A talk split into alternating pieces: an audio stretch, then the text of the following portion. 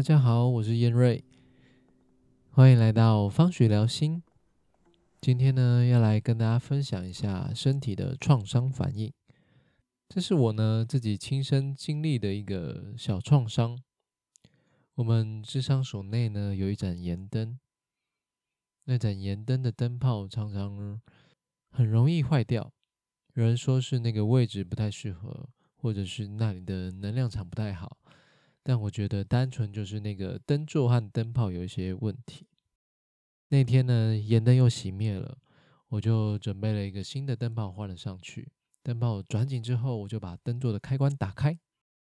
忽然呢，就是一闪的亮光，那个灯泡就在我面前爆裂了。那瞬间，那一瞬间，其实我就傻住了。那过了一会。我就看看自己的身体，看看自己的双手，摸摸自己的脸，看看有没有任何的伤口。但是还好都没有发现有任何的伤口，就开始清理一下环境，检查这个灯泡的玻璃碎片。那有些小碎片甚至喷到大概四五公尺的门外面，所以那个爆炸的威力好像也不是那么的小。我又再检查一下自己的身体。那也会很怀疑说，哎，我怎么都没有发生任何的事情，没有受任何的伤。之后呢，我就传了讯息告诉大家，不要再使用这个灯座了，跟大家讲一下这件事情。然后我就把我的按摩床准备好，要准备等等呢，迎接要来按摩的客人。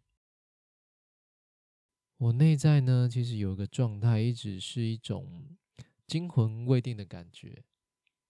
我的身体还有心理啊，其实受到蛮大的一个惊吓，还会有一点想哭的感觉。但是当下因为客人要来了，那我需要把这个环境重新设定好、清理好，那我就只好继续硬着头皮把这些事情赶快去做完。那我印象还蛮深刻的事情是。嗯，我接待的要来按摩的那对夫妻的时候，我跟他们对话，我做我按摩的服务，其实我的表现看起来跟平常没有太大的差别，但是还有另外一个感觉是，我整个人呐，不是那么的在处于当下的状态。我知道我还能讲话，我还能对谈，但是某个层面，我又不太知道自己到底在说些什么。事情的那种感觉，有一点恍神，有点恍惚，就像是一种真的有点惊魂未定的感觉。后来我结束了我按摩的服务，我的同事也来了，我就开始跟他说说这个整个事情的经过，然后也觉得我自己有一点怪怪的，那内在有个想哭的感觉，但是我也没有在他的面前哭出来。之后呢？我就去了我的疗愈室，躺在我的按摩床上面，开始请求这个神佛菩萨、天使们来帮我疗愈一下、清理一下我自己。后来我的身体就开始很剧烈的抖动，那些惊恐的能量都还卡在我的身体里面，我就这样反反复复。抖了一阵子，又平静了下来，又抖了一阵子，之后我就开始哭了。我就像一个被吓到的小孩，然后直接哭出来的那种模样，而且我哭的还蛮用力的。但因为在我们所里面还有其他的人，我也不敢哭的太大声。那就经验了这样的一些情绪，还有身体的。反应之后，我觉得我哭完了，抖完了，我觉得我自己好像开始可以回来了，我比较正常一点了。我透过这个抖动，把我卡在身体里面的能量，那种惊恐，都好好的抖一抖，让它释放了出来。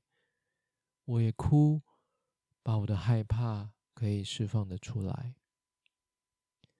我的那个内在小孩，其实他非常的惊恐、害怕，不知道发生了什么事情。但是大了的我，还是可以去处理需要处理的事情。当我忙完之后，我的内在小孩重新被我看见了，被我照顾了。当我跟他有重新连接的时候，我才有办法找回到我原本的自己。现在呢，我面对那盏盐灯，灯座已经被换过了，但在同样的情况下，我要换灯泡的时候，我就不太敢直接打开那个开关。我会把整个灯泡、灯座放到盐灯里面之后，我再去点亮它。即使爆炸了。我知道它也不会直接再伤害到我，这是我一个小创伤的经历，但是它造成惊吓的能量，我觉得其实也是蛮强烈的。那我们可以想象，在这个社会上有很多人遇到更严重的一些事情，比如说被霸凌，或是有家暴，或者是父母的冲突，或者被抛弃了，或者有性侵害。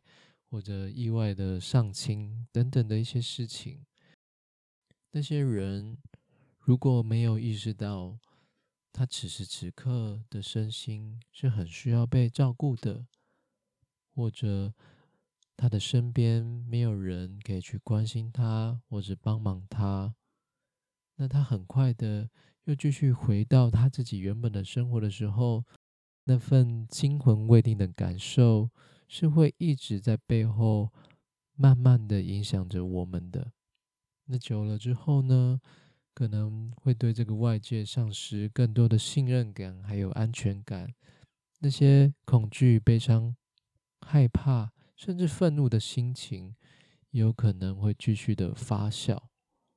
所以我们在面对到任何意外的事件，有那种惊吓的感觉的时候，很需要的是，先找到一股安定的力量，不管是你自己有没有办法去安定你自己，或者去寻求向外寻求协助，让自己可以先安稳下来，然后才能慢慢去处理内在更多的一些心情，那是一件很重要的事情。那今天的分享就到这边喽，拜拜，谢谢大家。